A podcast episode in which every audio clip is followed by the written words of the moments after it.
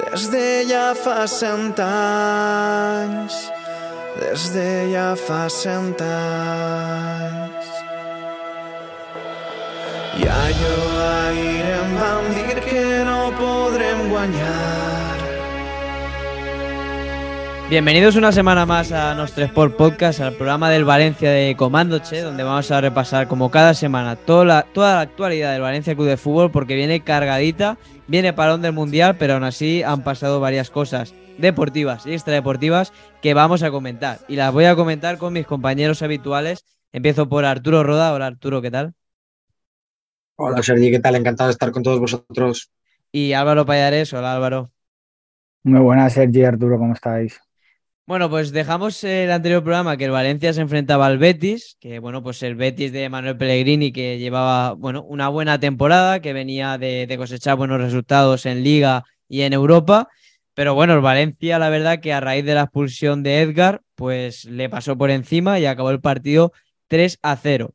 Yo lo comentaba con, con Víctor, que es un compañero que está de prácticas aquí en nuestro Sport, que los dos coincidíamos, ¿no? Que era el mejor partido del Valencia de esta temporada en cuanto a los 90 minutos, la solidez del equipo que demostró, porque había demostrado esa solidez mm, durante muchos partidos, pero en el minuto 60 se caía por completo. Pero la verdad que el Valencia estuvo muy bien eh, durante los 90 minutos.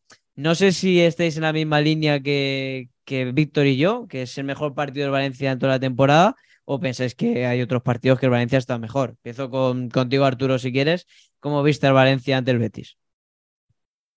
A ver, eh, sí que es verdad que en un primer momento eh, no habría eh, seguido vuestra, vuestra afirmación, pero porque yo tenía la sensación de que es verdad que el partido fue el más regular y el más consistente en el tiempo que ha tenido, que ha tenido el equipo. Además, no hay que olvidar contra un equipo muy, muy fuerte y que estaba muy, muy arriba en la, en la tabla clasificatoria, que creo yo que tenía mejor plantilla que el, que el propio equipo. Pero es cierto que a mí me faltó un poquito más de, de ser más certeros. Es verdad que al final hubieron varios goles, pero en la primera parte un poco más de finalizar esas jugadas que se quedaban como en agua de, de borrajas. Pero es cierto que analizándolo en frío y después de, de volver a ver el partido en casa tranquilo, sí que es cierto que yo sí que podríamos decir que es el partido donde más consistente y donde más, más firme se han podido ver las ideas y donde el Valencia realmente dominó el partido de arriba abajo, no sufrió bajo ningún concepto y en ningún momento del, del partido y sí que es verdad que puede ser un punto de, de partida donde si mejoras esa eficacia que, que, no tienes que tener, que, o sea, que tienes que tener en los partidos y no estar tirando a puerta mm, siete o seis veces para poder hacer un par de goles, pues creo que el Valencia sí que puede, sí que puede ir un poco hacia arriba, pero es verdad que, que podemos catalogar como el mejor partido, pero por lo que he comentado, ¿no? La, la regularidad en el, en el, rendimiento durante los 90 minutos. Mm. Comentábamos en el programa anterior que era importantísimo este partido y ganar debido, bueno, pues a los malos resultados que había cosechado Valencia en los últimos partidos y también porque como venía ese parón, pues ganar ante el Betis en Mestalla pues supondría un alivio para los jugadores y, e irte al parón con sensaciones positivas. Álvaro, ¿tú concuerdas con nosotros de que fue el mejor partido de, del Valencia? Y bueno, ¿cómo viste en líneas generales al equipo?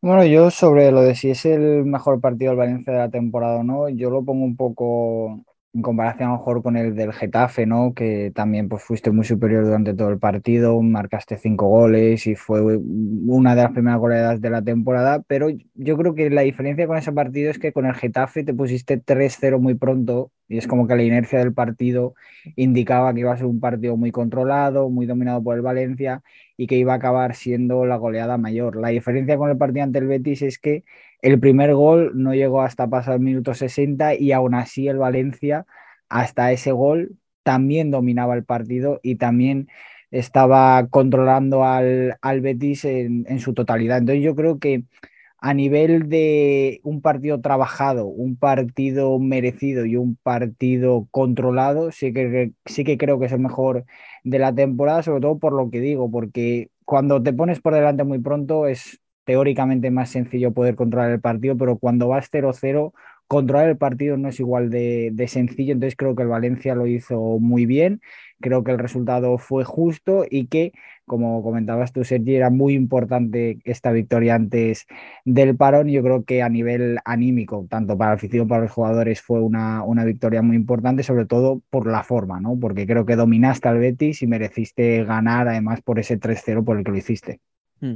Pero nosotros también decíamos que era el mejor partido también por el rival, ¿no? Porque al final, cuando el Getafe vino a Mestalla, pues estaba ahí metido en descenso y el Betis, no nos vamos a engañar, lleva dos, tres años que aparte de ser un buen equipo y bueno, está muy bien entrenado por Pellegrini, es que eh, le pegan el culo a Borja Iglesias y se mete a gol. O sea, es que le sale todo, ¿no? Entonces, al final, en cómputo general, también ya no solo por, por cómo el Valencia estuvo de sólido y como ya habéis comentado aquí, sino también por eso, por el rival que tenía enfrente, que es verdad que no estaba Fekir y Borja Iglesias, pero bueno, los que jugaron no eran cojos. O sea, es decir, creo que. Ya, pero. Mm, sí, sí. A mí, no, es que a mí lo que has comentado ahora de que no estaban Borja Iglesias y Fekir, obviamente son dos bajas muy importantes en el Betis, pero a mí me ha estado haciendo gracia porque después del partido, los días después, he estado leyendo que cómo no vas a ganar 3-0 al Betis B, si el Betis venía casi sin jugadores. Hombre, a ver, yo creo que aunque no estuviesen Borja Iglesias y Fekir, yo creo que Canales no es cojo, yo creo que William José no es cojo, yo creo que Edgar el central no es cojo, el Valencia iba sin Cavani, el Valencia iba sin Diacabí, el Valencia no pudo poner a Guillamón de titular porque todavía estaba tocado. Entonces, yo creo que al final había que poner un poco en contexto también este partido porque he estado leyendo mucho de que, ¿cómo no vas a ganar al Betis con las bajas que tenía? Bueno, es que tú también tenías de baja a tu delantero titular, que es Edison Cavani, a tu central titular y el mejor de la temporada hasta el momento que estaba siendo, que era Diacabí, que esto no hay que olvidarlo, porque parece que Zen ha hecho olvidar a Diacabí, pero Diacabí está lesionado y cuando vuelvan puedes volver a tener a tu mejor central disponible. Entonces el Valencia también llegaba con bajas y dominó y ganó muy bien al Real Betis Balompié. Entonces creo que también hay que ponerlo en contexto porque he estado leyendo algunas cosas que creo que no son del todo realistas. A pesar de las bajas del Betis, el Valencia también tenía bajas y aún así yo creo que el Valencia dominó el partido de principio a fin. Mm. Bueno, eso también hay que decirles que el Betis con Borja Iglesias y Fekir no pasó del empate ante el Sevilla en su casa y estando en Sevilla uno de los peores en los últimos años. Es decir, que sí, Betis B, vale, bueno, no sé lo que tú dices, ¿no? William José, creo que es un buen delantero, los que jugaron Edgar y, Luis, Luis, Enrique por la banda, el chaval Juan Cruz este, o sea que me refiero que Betty Beni... Alex Moreno, que era el, nuevo Roberto Carlos, por ejemplo, y no hizo nada. Exacto. Bueno, yo creo que quedó demostrado que, que, vamos, es que, vamos, yo no tenía ninguna duda, imagino que vosotros tampoco, en el hecho de, lo digo por la foto que subió el Betis después, que subió una foto ahí con Canales, Alex Moreno y, y este y Borja Iglesias. Yo creo que el único que podía tener opciones para mí y yo me lo hubiese llevado es Borja Iglesias, pero vamos, para mí el partido que hizo Gaya el otro día fue espectacular y tú lo has dicho, ¿no? Alex Moreno ni se le vio prácticamente en Mestalla, así que yo creo que Jordi Alba y Gaya son los dos titulares y para mí son mejores que, que Alex Moreno. Bueno, pues olvidando un poco este Valencia-Betis, que bueno, el Betis veo lo que quieras, el Valencia le metió tres al, a Real Betis Balompié. Valencia está décimo a cinco puntos de, Europa, ¿no? Eh, yo no sé. Claro, es que no, me gusta hablar de Europa ni hablar de descenso. Yo creo que el Valencia tiene que estar centrado en partido a partido. Ya hablaremos de Sevilla Real Valencia. Pero hombre, ya lo habéis comentado, que, que bueno, esta victoria pues sí que refuerza un poco al equipo y, bueno, pues irte cinco puntos eh, solo de, debajo de, Europa, pues no es lo mismo que, haberte, que haber palmado este partido e irte cerca del descenso. No sé si quiere destacar algo más de, este Valencia Betis, a un jugador en, especial. Bueno, vimos la titularidad de, Castillejo que volvió. Creo que Álvaro, tú te quedas ¿no? con la actuación de Zen, que estuvo bastante bien junto, junto a Comer. Almeida. Nosotros aquí, la semana pasada, el viernes en Twitch, no sabíamos elegir al mejor jugador del partido. ¿Vosotros con qué, con qué jugadores quedáis? Porque yo, por ejemplo, me quedaba con Almeida, pero es verdad que Zenk hizo un partidazo, que Lino también estuvo muy bien, que Gaya también estuvo muy bien. Si tuvieseis que elegir alguno, ¿con quién os quedaríais? Empieza mismo Arturo. Difícil, difícil pregunta. La verdad es que estuvieron todos, todos muy bien y muy, muy, muy alto, muy alto, ¿no? Pero yo diría que, que me quedaría quizás con Lino porque me gustó mucho que lo intentó. Es cierto que no fue su partido más, más brillante en cuanto a la, al encare, pero es que es algo que no paró y entonces generó muchas situaciones de, de desborde y de peligro a favor de, de, los demás compañeros. ¿no? Luego también es verdad que, que, en el medio de campo yo creo que Nico, Nico estuvo casi sobresaliente las, las veces que el Betis, que es cierto que el Betis es que prácticamente ni, ni intentó robarle la posesión al Valencia en, en, la salida de balón, ¿no? Pero las veces que lo intentó, creo que Nico lo solventó con, con bastante soltura y, y, estuvo muy, muy, muy a la altura de, del partido de las exigencias, ¿no? Entonces, me quedaría con, con Samuel Lino por lo que aporta en, en, en, ataque, pero, pero sin desmerecer para nada el rendimiento de Nico, ¿no? Luego es verdad que en defensa, sé que me has pedido uno, ¿eh? pero te voy a dar uno por línea, Sergi. Y en defensa, creo que Comert lo ha hecho lo ha hecho genial. Zenk también está sorprendiendo por, por su rendimiento inesperado por, por, la in, por la poca información que teníamos sobre, sobre ese jugador y su rendimiento en, en, la temporada pasada y en el Olympique de Lyon. Pero Comer, creo que las expectativas que él mismo había generado con su rendimiento eran bastante bajas y al ver lo que está ofreciendo, creo que es bastante poco, lo señalamos. Eh, si lo hacemos todos los días, me sigue pareciendo poco el, el seguir destacando y resaltando su, su, rendimiento, pero es verdad que me quedaría que con Samuel Lino y muy, muy cerquita, Nico, Nico González. Mm. Eh, Tú, Álvaro, ¿con quién te quedarías? A ver, yo también estoy un poco en la tesitura de Arturo de que es muy difícil quedarse con un único jugador porque creo que fue una victoria de equipo, fue una victoria en la que todo el equipo hizo méritos para llevarse los tres puntos. Si me tengo que quedar con alguien, me quedaría con Andrea Almeida simplemente por el hecho de que fue quien abrió el marcador y el gol me parece el más estético y el más bonito y también el más complicado de, de los tres que marcó el Valencia, pero vaya, simplemente por ese detalle, porque en general yo creo que el Valencia hizo un partido muy completo, también lo ha comentado Arturo Nico, creo que estuvo espectacular. Luego también a mí me gustó mucho la forma en la que salió desde el banquillo Kluivert, por ejemplo. Mm. Creo que él necesitaba un partido así, porque estábamos hablando que últimamente los cambios no estaban terminando de funcionar. Pues bien, yo creo que ante el Betis, tanto Guillamón como Fulquier como Kluivert, incluso eh, Marcos André, que se le vio fallón, pero lo, lo, intentaba y se le veía actitud. Yo creo que Kluivert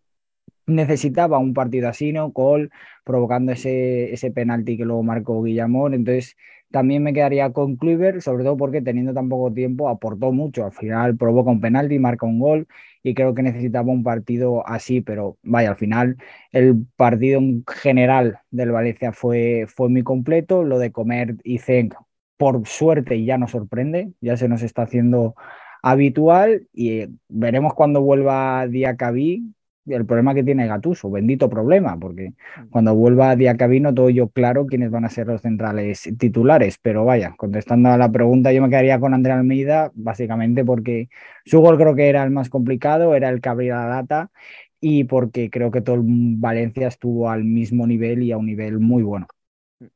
Vale, pues hasta aquí el partido del Valencia-Betis. Eh, bueno, esto pasó el jueves. El viernes viajó Gatuso a Singapur, donde es noticia que hoy el Valencia ha hecho oficial, bueno, pues ese encuentro, segundo encuentro desde que llegó Gatuso al Valencia Club de Fútbol entre el máximo accionista Peter Lim y el entrenador italiano.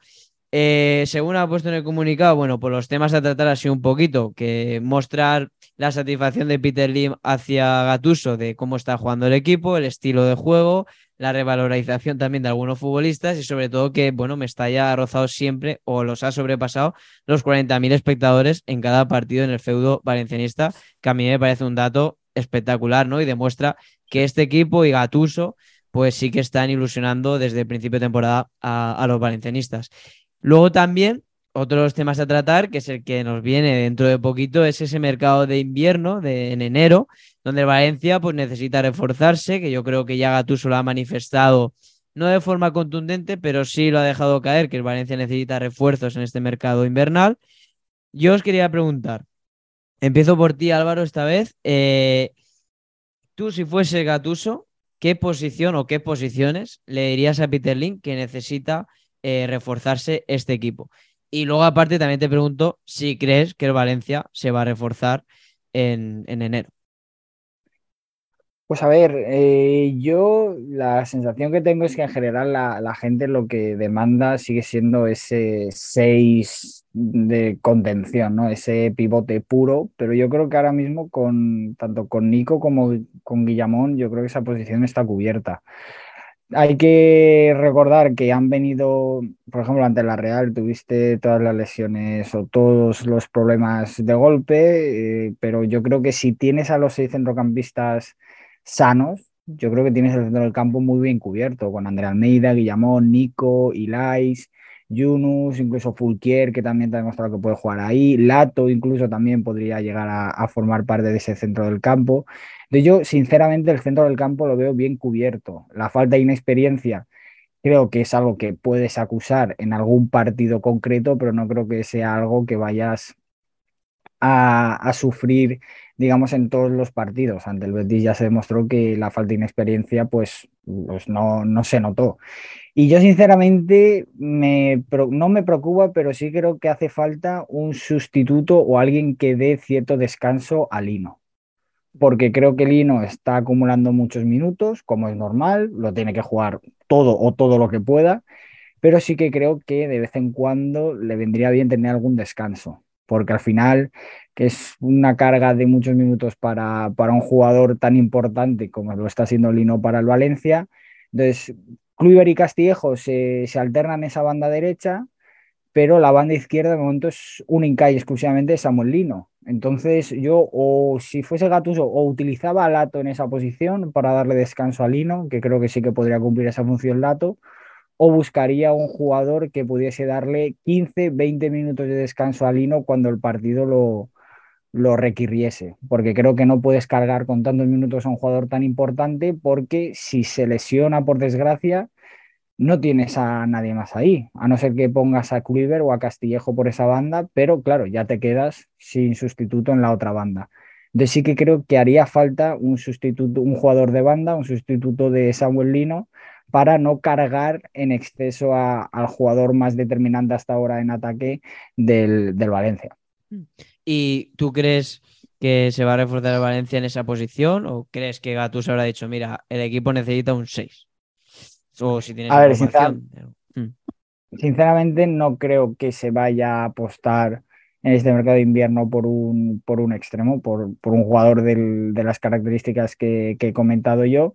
Primero porque yo creo, esto es, eh, digamos, opinión mía, que Gatuso si lo necesitase o si lo tuviese, o si, si, si, se viese en la situación, sí que apostaría por Lato en esa posición.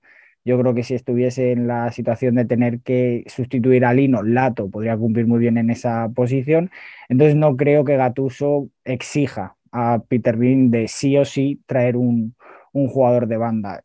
Quizás en ese centro del campo sí que pueda no exigir, pero sí demandar un poco más ese jugador con más experiencia, aunque repito, para mí personalmente no creo que te haga excesiva falta ese jugador siempre y cuando el centro del campo esté sano. Obviamente, si se te lesionan dos, pues es mala suerte y pues al final son cosas del fútbol, pero con la plantilla al completo creo que el Valencia tiene muy bien cubierto ese centro del campo. Yo Gatuso no creo que vaya a pedir ese jugador de, banda, pero sí que quizás en ese centro del campo vaya a, no a pedir, pero sí a, demandar en cierta manera ese jugador con más experiencia, ese pivote, ese 6 que tanto estamos hablando. Bueno, yo lo que pienso es que yo si fuese Gatuso, yo digo desde que se cerró el mercado de fichajes que a esta plantilla le faltaba un 6 y un central de garantías Visto el rendimiento sorprendente para mí que está dando Diacabí, que está dando Comer y que está dando Zen, pues esa posición yo no la reforzaría. Pero yo el 6 sí que lo reforzaba. Es verdad que también, mirando el otro día, pues yo esto lo estaba pensando el otro día, ¿qué reforzaría yo del Valencia?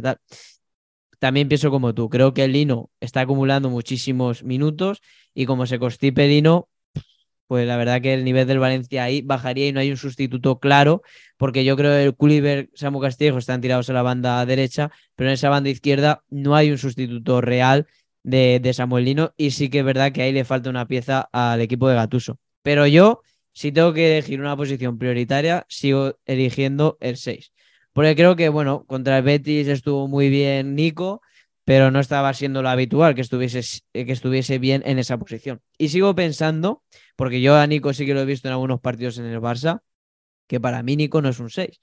¿Que se puede transformar en un 6 y hacerlo bien? Sí, pero para mí no es un pivote defensivo, como sí lo es Guillamón. Para mí Nico tiene que jugar más de 8, más de interior y, no de 6. Así que, y bueno, porque tienes cinco, cinco centrocampistas para tres posiciones. Es decir, que sí, que ha jugado Fulquier y contra Barça no lo hizo mal, vale, pero no lo hizo mal porque fue detrás de Gaby y Pedri. Como le tengas que decir que de un cambio de banda se le hace de noche. Entonces, creo que ayer Valencia sí que necesita un jugador con un poquito más de jerarquía, más de calidad en esa posición de pivote defensivo y básicamente que sea un pivote defensivo de toda la vida.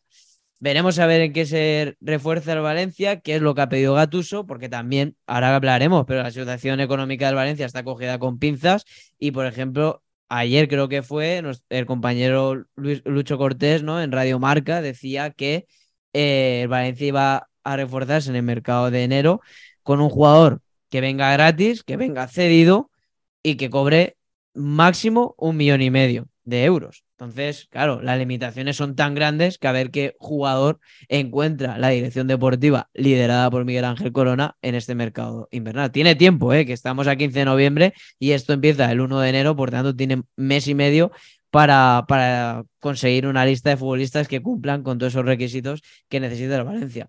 Te doy paso a ti, Arturo. Tú si fueses Gatuso, eh, ¿qué posición reforzarías o qué posiciones reforzarías en esta plantilla del Valencia? A ver, eh, coincido en la, necesidad de tener un 6 y también coincido en que Nico puede hacer las funciones de 6, pero creo que sus características se ven más potenciadas mirándolo de, de cara a ataque, ¿no? Como, un perfil de estilo Iles Moriva y demás, ¿no? Eh, coincido también en el tema del central, creo que no que debido al rendimiento y, a, y que han elevado su nivel tanto de comer como, como de Ozcazar, creo que no hay necesidad hoy en día y para la realidad actual del Valencia de mejorar e-, esa posición. Creo que de cara a la temporada, creo que a lo mejor sí que podríamos pegar ahí un, un manguetazo. Ahora, creo, porque yo tengo la pedrada de poner a Hugo Duro a banda cambiada en la posición de Castillejo para aprovechar, ya que ahí arriba yo creo que debido a las como tienes la plantilla hoy en día, tener ahí a tres delanteros no, no, no tienes ningún tipo de beneficio. Entonces, volcar a Hugo Duro, que es verdad que no es que haya rendido muy bien, pero bueno, todo se entrena y todo se practica. Entonces, caer desde ese lado para meterse en zonas interiores para aprovechar ese disparo y tener más, más opciones de remate de cara a la portería, ¿no? Debido a su condición de zurdo por la derecha. Ubicaría a Kloibert en, en la izquierda, por eso mismo que acabo de comentar de, del propio Hugo Duro, ¿no? Problema que yo veo en esta Valencia no es tanto que jugadores como recambios en lo que yo estoy planteando ya los tendrías. El problema es el nivel que tienen esos jugadores a la hora de sustituir a los teóricos titulares. Entonces, yo lo que reforzaría no sería tanto en cantidad, sino en calidad de, esos jugadores que eleven el nivel de la, de la segunda tanda de jugadores. Creo que ahí está la clave para que este Valencia o el de la temporada que viene opte ya no solo a cotas más altas, sino a un rendimiento mucho más continuo y prolongado en el tiempo del que, del que podemos estar viendo ahora, porque Kluivert está haciendo gala de lo que le ha venido achacando la mayor parte de su carrera, que es la irregularidad, y no tenemos ahí en lado, es verdad que Hugo Duro lo ha probado alguna vez, pero no, no le acaba de convencer, y a Marcos Andrea a veces también incluso lo ha volcado a banda izquierda, que también es, también es una opción, veremos, pero yo creo que lo que hay que hacer es subir el nivel de los suplentes para que peleen mucho más la titularidad a los, a los técnicos eh, dueños de ese, de ese puesto y de ese modo lo único que se beneficia es el Valencia Club de Fútbol y, y Gatuso a, su mando, ¿no? Hmm. Vale, pues bueno, esto es la reunión de, Singapur, que veremos a ver en enero qué, qué posiciones, bueno, imagino que se irán filtrando cosas de, de, lo que ha pedido Gatuso, de esa reunión y tal es sorprendente, ¿no? Que otros entrenadores no han tenido la, suerte, entre comillas, de, reunirse con Peter Lim. Bueno, pues Gatuso ya en esto, en este tiempo que lleva, se ha reunido dos veces. Esperemos que sea, bueno, pues mm, volver a ver un Valencia por lo menos competitivo. Eh, ahora sí, mm, el 12 de diciembre va a ser la Junta General de Accionistas. Se han, bueno, pues, se han filtrado, bueno, se han hecho públicas las cuentas de, del Valencia Club de Fútbol donde, bueno, pues de ocho años que lleva Peter Lim, siete ha dado pérdidas y este año pues también ha, vuelto a dar pérdidas. Vosotros, Álvaro, ahí en, Radio Sport, en el programa de, Julio Insa, habéis analizado y desgranado estas cuentas del Valencia Club de Fútbol. Cuéntanos, eh, ¿es para preocuparnos? ¿No es para preocuparnos? ¿Qué análisis o qué hasta qué, qué conclusión habéis llegado con estas, con estas cuentas? A ver, la, la conclusión es que las cuentas obviamente no son buenas, es decir, cuando das pérdidas en, unas cuentas anuales no pueden ser buenas, pero tiene puntos no positivos, pero sí menos malos y puntos peores, digamos. A ver, eh, para empezar, las cuentas, la cuenta anual de, este año ah, dice que es el año con mayor pérdida de la era LIM. ¿Vale? Son 45,8 millones de euros de pérdidas en este ejercicio y, de, además de las ocho temporadas que lleva Lima al cargo, ha dado pérdidas en siete. La única en la que dio positivo fue la de después del centenario, eh, perdón, la temporada del centenario, ¿no? La temporada pues que entraste en Champions, ganaste la Copa del Rey y demás. Pero en las otras siete has dado pérdidas, siendo esta la que más pérdidas has dado con 45,8 millones de pérdidas. Esto es una parte negativa. Algo que es, entre comillas, positivo, no es positivo del todo porque todavía sigue siendo muy grande la deuda, pero la deuda se ha mm, reducido en un número mínimo, pero se ha reducido, ha pasado de 392 millones a largo plazo a 375 y luego a corto plazo ha pasado de 213 millones a 179 millones. Sigue siendo mucha deuda, pero se ha reducido en una pequeña parte. Hay que recordar que en, algún momento se llegó a estar hasta con 524 millones de deuda hace alrededor de tres años. Pues después de esa temporada tan catastrófica de, hacer la mayor inversión de, tu historia, tener mayor presupuesto, pues de no entrar en Europa. Recordemos esa, temporada que empezó Marcelino y terminó Celades, pues ahí la deuda llegó a estar en 524 millones y ahora mismo se sitúa en 375. Repito, sigue siendo mucha deuda, sigue siendo una situación mala, pero es menos mala que hace tres años. Así que por eso digo que es una situación mala, pero es menos mala que hace tres años. En cuanto a presupuesto, esa temporada tienes un presupuesto de 109, eh, 109 perdón, 8 millones y la temporada pasada de 104,2. Tienes esos 5 millones más de presupuesto. En cuanto a Peter Lim, Peter Lim se hace todavía más dueño del Valencia Club de Fútbol y es que pasa de tener el 90,1% de las acciones a tener el 91,6%. Ha aumentado un 1,5% más o menos. Mm. Así que Peter Lim pues, es todavía más accionista del Valencia Club de Fútbol. Y una de las claves es que el Valencia no necesita vender. ¿Esto por qué? Porque las ventas, porque aquí hay que tener en cuenta que el ejercicio cierra el 30 de junio, ¿vale? Mm. ¿Qué pasa? Que las ventas de Guedes y de Carlos Soler no entran en esas cuentas anuales que cierran el 30 de junio.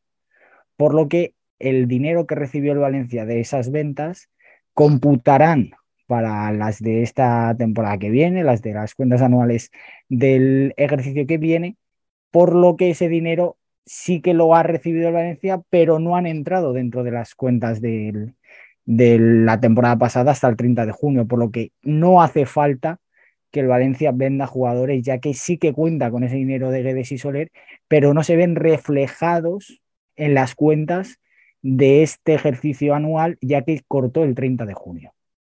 ¿Vale? Que quede claro, porque claro, la gente dice, habiendo vendido a Guedes y Soler, bueno, es que lo que pasa es que se vendieron más tarde del 30 de junio, que es cuando cierra el ejercicio anual.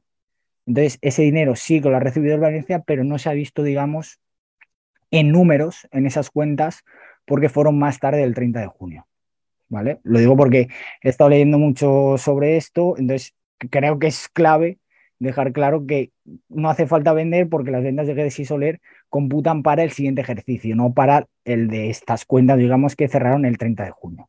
Y, una pregunta, igual es una pregunta que, que, que como la vea, o sea, como la escucha un economista es para reírse, pero yo me acuerdo, eh, bueno, cuando acabó la temporada pasada decíamos, antes del 31 de junio, no, ahora no recuerdo exactamente la fecha, Valencia tiene que vender por no sé cuánto, no sé cuántos millones, tal. O sea, no lo vendió porque tú dices que lo vendió a partir de esa fecha, por tanto, la venta de Soler y de Guedes computan para este siguiente ejercicio. Y el Valencia cerró el año pasado con pérdidas, ¿no? No sé cuánto, creo lo has dicho, pero mm, ya se me ha olvidado la cifra exacta. Pero bueno, eh, con 150 y pico, ¿no? Eran las pérdidas del ejercicio pasado. Y eso que se, pérdidas se mete en un cajón y ya está. O sea, mm, no entiendo. O sea, tú das un balance, cierras un balance con pérdidas y, y au. O sea, mm, no sé si tiene eso. O sea, tú cierras el balance con pérdidas y en qué repercute en el club. Algo repercutirá, ¿no? O sea, me refiero, mm, no, es, positivo cerrar el balance con pérdidas y, tan grandes. No sé si igual no me puede. Dime, dime. No, no, no, a ver, que obviamente no es, no es positivo porque cuando tienes pérdidas, primero quiere decir que has hecho las cosas mal y segundo, que no vas a tener, digamos, dinero limpio. Me explico. Si tú tuvieses, vamos a, vamos a poner los números más pequeños para explicarnos mejor. Si tú tuvieses 10 euros de, beneficio al cerrar un, ejercicio anual, tú esos 10 euros, digamos que podrías utilizarlos y a ti, a tu patrimonio, no te afectaría en nada porque es 10 euros de más que tienes. Si en este caso tienes menos 10 euros y gastas otros 10, te estarías ya quitando 20 euros de tu patrimonio inicial, que sería cero. No sé si me estoy explicando. Sí, sí, sí, más o menos. Entonces, En, este, en, este caso, el Valencia lo que está haciendo es seguir gastando dinero o, utilizando unos recursos que le están dando pérdidas porque no ha llegado todavía a recuperar las pérdidas que tenía anteriormente. Entonces, como que está siempre en eh, utilizando dinero que, entre comillas, no, no es que no tenga, sino que no ha tenido el beneficio suficiente para que, sea, para que sean beneficios. Bueno, entonces es, un poco pues seguir todo el rato tirando de dinero como es que tampoco soy yo aquí economista. ya, ya, por eso tampoco te quería. de una forma extraña para que la gente se, se, confunda, pero es como que si no tienes ese dinero, pues es como los préstamos del banco, ¿no? Tú pides un préstamo y lo vas pagando poco a poco, pero mm. ese dinero, digamos, que todavía no lo tienes amortizado o no has llegado al cero, que sería como quedarte en, pues, ni pérdidas ni ganancias. Mm. Bueno, pues veremos a ver qué, pasa. La verdad que es preocupante, ¿no? Que, pero me da igual que esté Peter Lim o que esté quien, quien sea. Igual hace 15 años Igual no, seguro también el Valencia ha cerrado el balance con pérdidas, pero bueno, estamos en 15 del 11 de 2022 y el máximo accionista es Peter Lim y es preocupante y bueno, dicta mucho de su gestión que de ocho años, siete de pérdidas y el año que das beneficios te lo cargas todo a la temporada siguiente, porque es cuando has comentado lo de Marcelino, que, comenzó Marcelino, acabó Celades y toda la pesca, que ya recordamos, se lo cargó él, ¿no? O sea, que al final, eh, o sea, no es que Marcelino haya cogido en este caso la puerta se haya ido o la afición del Valencia lo haya lapidado en la plaza de ayuntamiento, no, no, es que cogió él y en pretemporada prácticamente, bueno, al inicio de la temporada se lo, se lo cepilló. Pero bueno, eh, eso ya no se puede, ya no se puede cambiar. Luego déjame, ya Perdona, déjame un, último apunte y es que otra de las claves para las cuentas de Valencia es el estadio. Mm. El nuevo, el nuevo Mestalla. porque, ¿no? porque aparte, hacer el nuevo Mestalla mm. quiere decir que vas a vender las parcelas del Viejo Mestalla. Y el Valencia espera vender cuando se oficialice todo de una vez por todas las parcelas de Viejo Mestalla por 124 millones de euros. Esto sería 124 millones que obtendría el Valencia directamente por esas parcelas. Todo esto más aparte del fondo CVC, recordemos del fondo de, que mm. firmó la liga con, con CVC, a los cuales del, al, Valencia le corresponden 120,7 millones, de los cuales solamente ha visto 34,7 millones. ¿Por qué? Porque el resto CVC no se lo va a dar al Valencia hasta que no empiecen las obras del No Mestalla. Es decir, una vez se reactive de una vez por todas las obras del, del nuevo Mestalla, recibirá 124 millones por, las, por la venta de las parcelas, o es lo que se espera, es lo que va a pedir el Valencia, luego ya las negociaciones serán lo que son, más aparte recibirá alrededor de 75 millones del fondo CVC. O sea, estamos hablando de 200, 200 y pico millones de más que recibe el Valencia en cuanto se reanuden las obras del Nou Mestalla.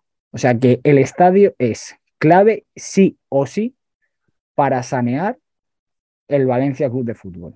Por eso creo que el Valencia está haciendo tanto hincapié y creo que es tan importante que se lleve a cabo el estadio, porque son 200 y pico millones que recibirá el Valencia, tanto por parte de la venta de las parcelas del viejo Mestalla, como el resto que le debe CVC al Valencia por ese fondo que firmó con la liga. Así que el estadio es clave sí o sí para que el Valencia no se termine de sanear del todo, pero pues con 200 millones y pico, pues la deuda se rebaja en su gran mayoría. Así que el estadio es clave para que el Valencia pueda seguir saneándose.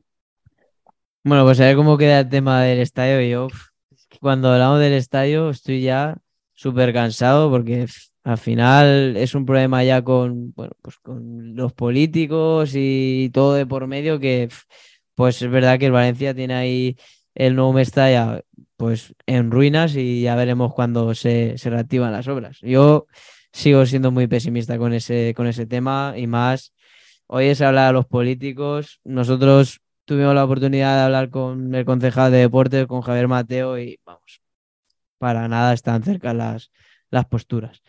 Veremos a ver cómo se soluciona todo este tema. No sé si Arturo querías hablar, comentar algo, porque creo que te he cortado antes. ¿O más esa sensación? No, no, no, tranquilo, no. Del tema del estadio, poco y comparto lo que tú dices, un poco asqueado y ya llevamos tantos años con vueltas, dimes y biletes que al final ya ellos propios hacen que los aficionados estén confundidos y muchos incluso desistan ya de la idea de, lo que es en sí la, propia, el propio objetivo del nuevo estadio. Pues mira, Arturo, voy a seguir contigo, porque bueno, ya acabamos el tema de las cuentas del Valencia y del nuevo Mestalla y tal, y vamos con lo que nos viene ahora, que es el Mundial de Qatar 2022, donde bueno, tenemos a seis jugadores del Valencia que, que van a ir convocados con sus selecciones, pero vamos a centrarnos en la nuestra, ¿no? En España, la convocatoria de Luis Enrique, donde está José Luis Gallá y tu queridísimo Hugo Guillamón, que me imagino que no te esperarías que Luis Enrique nombrase ese nombre de Hugo Guillamón en el vídeo, pero lo nombró y el tiburón va a ir al Mundial de, Qatar. Eh, ¿Qué te pareció la lista? Eh, ¿Te falta alguien? Mm, no sé. ¿Creías que iba a ir Borja Iglesias, Sergio Ramos? ¿Qué te pareció la lista de Lucho? Eh, a ver, varias cosas a tener en cuenta, ¿no? Eh, yo eché de menos en esa, bueno, primero que estoy a muerte con, la, con lo que haga Luis Enrique, porque a mí la primera lista que mandó a la Eurocopa no, no me gustó, pero no sé por qué el hombre me ha, me ha, me ha devuelto la, la, ilusión y la confianza ya no solo en una, en una selección, sino en un estilo de juego y en un, y en un entrenador, porque me temo que los que apoyamos somos más por lo que ha demostrado Luis Enrique que incluso por el propio nivel de los jugadores, ¿no? Que, que no son malos, pero es cierto que hay otras selecciones que tienen más, más potencial, pero también tiene una cosa que a mí particularmente es una sensación que tengo, quizás no está basada en elementos del todo lógicos, pero a mí no hay ninguna selección que me que diga la, que la vea y diga, ostras, eh, es imposible que España no tenga ninguna posibilidad de, de hacerle pupa, ninguna. Todas tienen carencias, absolutamente todas. Es verdad que unas tienen, las, sus puntos fuertes son extremadamente fuertes, eso no lo, eso no pongo en duda. Y por ejemplo, eh, Francia tiene Mbappé, es que solo con eso me parecía un punto diferencial, al igual que Argentina con Messi. Eh, en cuanto a Guillamón, obviamente sí que me sorprendió su, presencia en el Mundial, eh, porque yo creo que como central, es cierto que viéndolo desde la perspectiva de, Lucho, sí que tiene toda la lógica del mundo, porque él necesita, la mayoría de sus centrales son de ese perfil, gente blandita, por desgracia, pero blandita, y que tiene la capacidad de, sortear y que no se, pone, no se pone nervioso en cuanto le vienen chungas y le vienen a presionar eh, piarrones. ¿no? Entonces, en ese aspecto, Hugo cumple y además esa polivalencia que también el propio seleccionador busca, eh, lo, veo lógico, ¿no? Desde ese, desde ese punto, pero es verdad que yo no lo hubiera llevado porque creo que hay otros jugadores que no discuto su rendimiento, que no está siendo malo, pero para mí otros jugadores que creo que habían aportado un perfil diferente en función de otras necesidades que pudiera tener el partido. Voy a hacer Íñigo Martínez, que creo que también que de desplazamiento y de juego, juego terrestre tampoco va mal servido, ¿no? Bueno, yo ya sabéis que cuando hicimos, sobre todo tú, Sergi, cuando hicimos la lista aquella, yo no llevé a Carvajal, yo me hubiera llevado solo a Azpilicueta y hubiera jugado con la bala de fijar a un extremo en banda y hacer una defensa de tres falsa, pues, como aquel que dice, y me habría llevado, ese puesto lo hubiera dejado vacante, que, eh, eh, o incluso no me hubiera llevado un cuarto central y habría jugado con Azpilicueta en ese sentido, o con, con Rodri o con otro, para poder llevarme un centrocampista más. ¿Cuál? Me es igual, es verdad que a mí Canales últimamente no me estaba diciendo mucho, lo, que yo le he visto no me estaba diciendo mucho.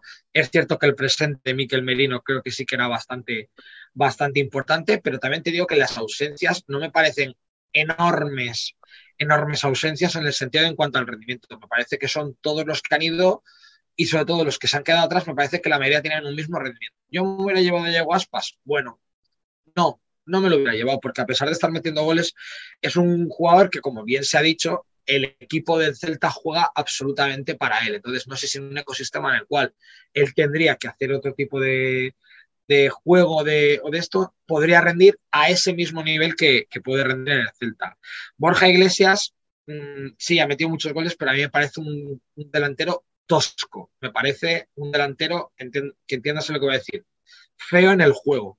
Me parece que es un deportista que no encaja eh, en cuanto a la estética de correr, en la estética de lanzamiento, en la estética, en la técnica de lanzamiento, me parece feo, tosco y, bruto a la hora de ver, pero es verdad que también es efectivo y no, tienes, no tenías ese perfil eh, en la plantilla, pero es que tiene mucha lógica lo que quiere arriba, lo que lleva arriba y lo que él quiere, que es auténtica movilidad absoluta entre unos y otros. Y es verdad que Dani Olmo, incluso Marco Asensio, Ansu Fati, el propio Ferran Torres ha rendido ahí de nueve hay opciones para, poder rotando y que tienes arriba mucha velocidad, mucho desparpajo y mucha energía y un medio campo consistente. A mí el presente de Coque no me estaba gustando, pero es verdad que también necesitamos tíos ahí que, que hayan jugado partidos importantes y verdad que Coque cumplía ese perfil. Entonces, en líneas generales, no me parece que haya habido una gran ausencia que diga, Buah, es que este jugador sí o sí, sin este no vamos a ganar el Mundial. Así que Gerard Moreno a mí con España nunca me ha terminado de convencer tampoco, ni en la Eurocopa ni con los partidos que ha jugado. Es verdad que ha metido goles, pero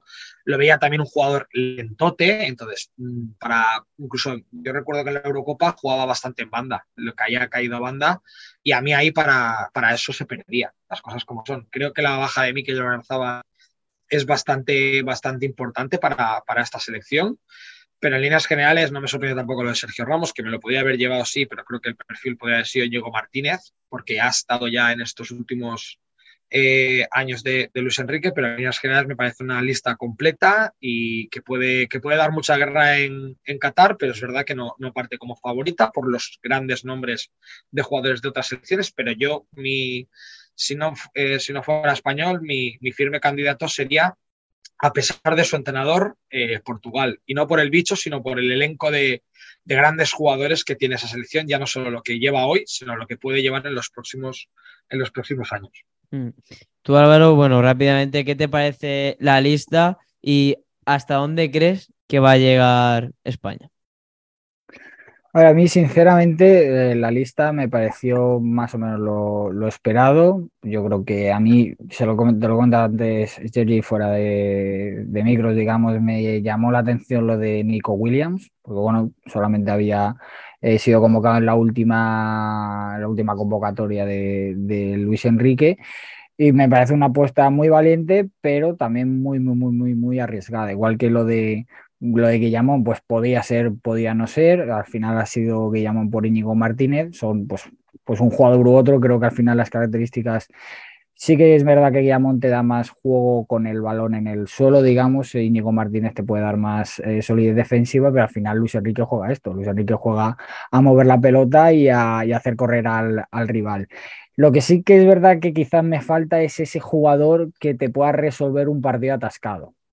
Y un, eh, no sé, un jugador, eh, un Fernando Llorente, por ejemplo, en, la Eurocopa o en el Mundial, un, jugador que salga, que se ve con los centrales y que reciba un balón en el área o, en un córner y te meta un cabezazo, un, jugador que resuelva partidos. Creo que a España si se le atascan los partidos lo va a pasar muy mal porque no tiene jugadores eh, ni fuertes físicamente ni, ni altos a Luis Enrique o España lo va a pasar muy mal. Al final Luis Enrique tiene su idea de juego, tiene su idea de, fútbol y va a morir con ello. Si le sale bien, le va a salir muy bien y si le sale mal, le va a salir muy mal. Creo que no, no ha llevado, por así decirlo, diferentes opciones de, jugadores o, o, estilo de jugadores. ¿no? Él ha llevado su estilo de juego, su estilo de jugadores y va a morir con ello. ¿Que le puede salir muy bien? Le puede salir muy bien. En la Eurocopa estuviste a un penalti de colarte en la, en la final de, y, y, y, y, ibas con, con, más o menos la misma idea de, de juego. Entonces, le puede salir muy bien o le puede salir muy mal. ¿Hasta dónde creo que va a llegar? Pues esto es una incógnita, sinceramente.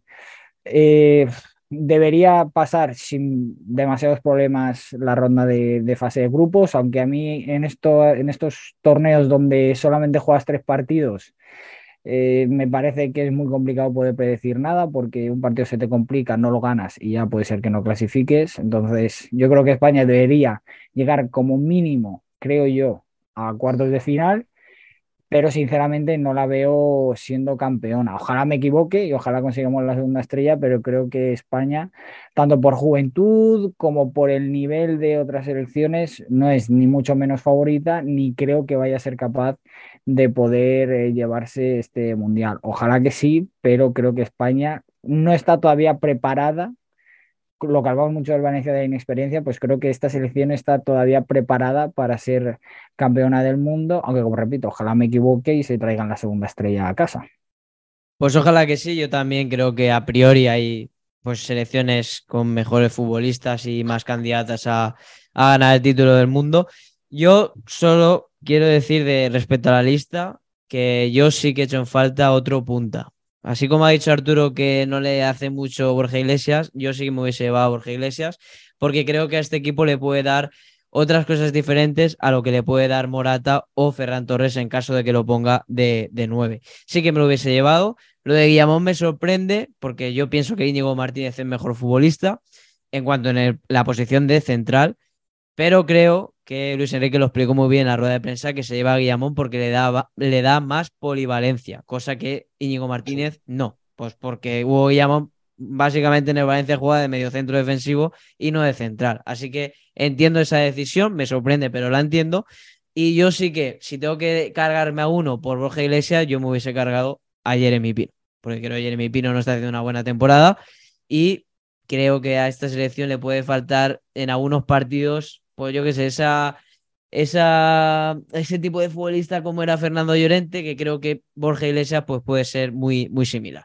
Veremos a ver qué pasa, ojalá que España gane, lo iremos comentando aquí.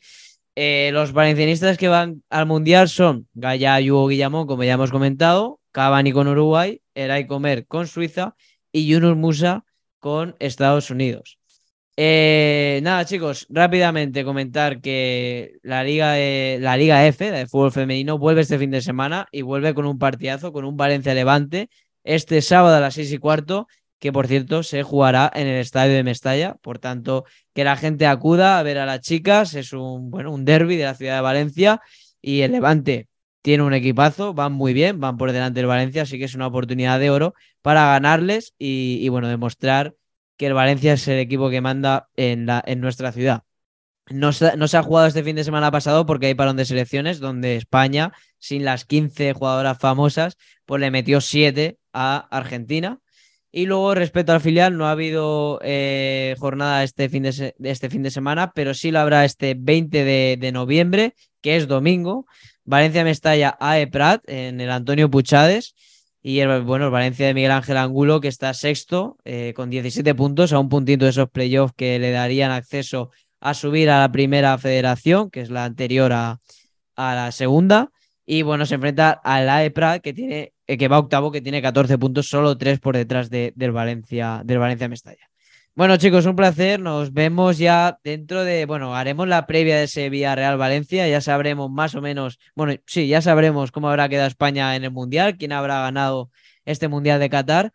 Álvaro, me despido de ti. Nos vemos en un mesecito más o menos. Eh, que vaya muy bien. Y bueno, seguimos en contacto por WhatsApp o por Twitter. Perfecto, que vaya muy bien hasta entonces. Y Arturo, eh, lo mismo te digo, nosotros nos veremos más a menudo en nuestro canal de Twitch. Ahí estaremos, atentos, prestos y dispuestos, Sergi. Muy bien, pues nada, chicos, un placer y hasta, hasta luego. l'escut de l'equip que ens ha fet volar alt. Amunt, ben amunt, tan amunt com pots imaginar. Des de ja fa cent anys, des de ja fa cent anys. I allò ahir em van dir que no podrem guanyar. Filla, que ningú et diga mai on podràs arribar.